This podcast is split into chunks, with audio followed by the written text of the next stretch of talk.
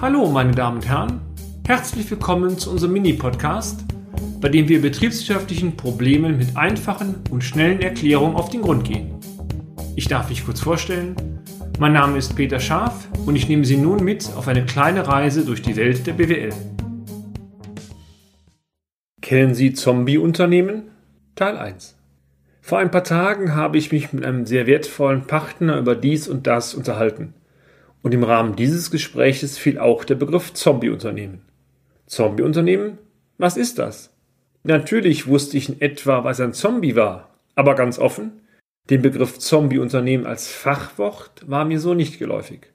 Nach dieser spannenden Diskussion wurde mir klar, dass ich zwar in unserer Beratungspraxis Zombie-Unternehmen seit Jahren hatte, diese bei mir aber nicht unter dem Begriff Zombie registriert waren. Im folgenden Blog haben wir einmal einige Informationen zu Zombie-Unternehmen zusammengestellt.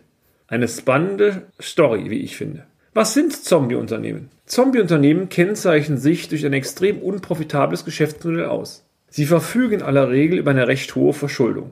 Diese ist mittlerweile bereits so hoch angewachsen, dass eine Rückführung der Verbindlichkeiten nicht mehr möglich ist.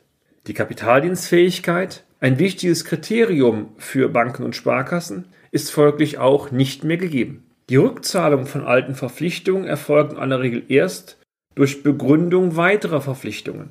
Ein Kreislauf beginnt. Wie entstehen nun Zombie-Unternehmen?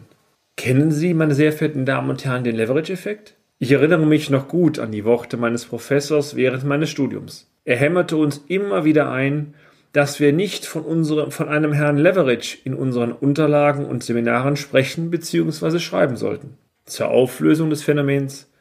Leverage heißt Hebel. Leverage-Effekt bedeutet zunächst mit Zombie-Unternehmen, dass alles daran gesetzt wird, die Eigenkapitalrentabilität zu maximieren. Dies bedeutet, dass Investments mit einem sehr geringen Eigenkapitalanteil und einer möglichst hohen Verschuldung eingegangen werden. Liegt die Rentabilität des Investments dann über dem Fremdkapitalzins, so kann die Eigenkapitalverzinsung entsprechend maximiert werden. Dies bedeutet aber zwangsläufig auch, dass diese Investitionen mit einem sehr hohen Risiko verbunden sind. Denn der Hebel kann auch umschlagen. Und genau wenn das passiert, dann entstehen Zombie-Unternehmen. Zombie-Unternehmen werden in aller Regel begründet durch ein sehr geringes Zinsniveau. Dieses kann auch als Motor angesehen werden. Hinzu kommt, dass viele Kreditinstitute aufgrund der geringen Margen die Fremdkapitalbeschaffung vergleichsweise einfach gestalten. Dies gilt insbesondere dann, wenn es um hohe, vermeintlich optisch lukrative Abschnitte, das heißt Losgrößen geht. Das Zombie-Paradoxon. Kennen Sie das?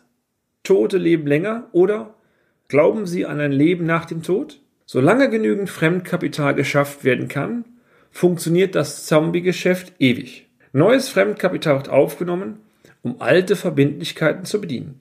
Dieser Schneeballeffekt kann fast ewig laufen.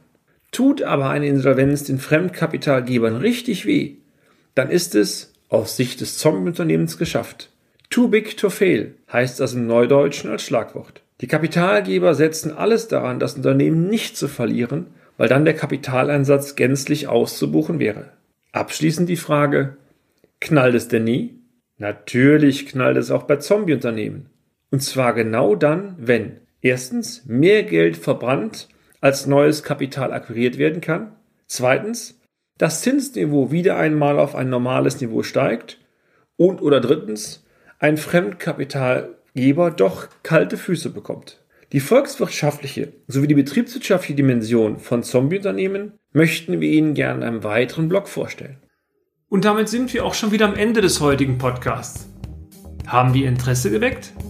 Fein dann besuchen Sie uns doch einmal auf unserer Homepage unter www.scharf-office.de und schalten Sie auch beim nächsten Mal wieder ein für eine kleine Reise in die Welt der BWL.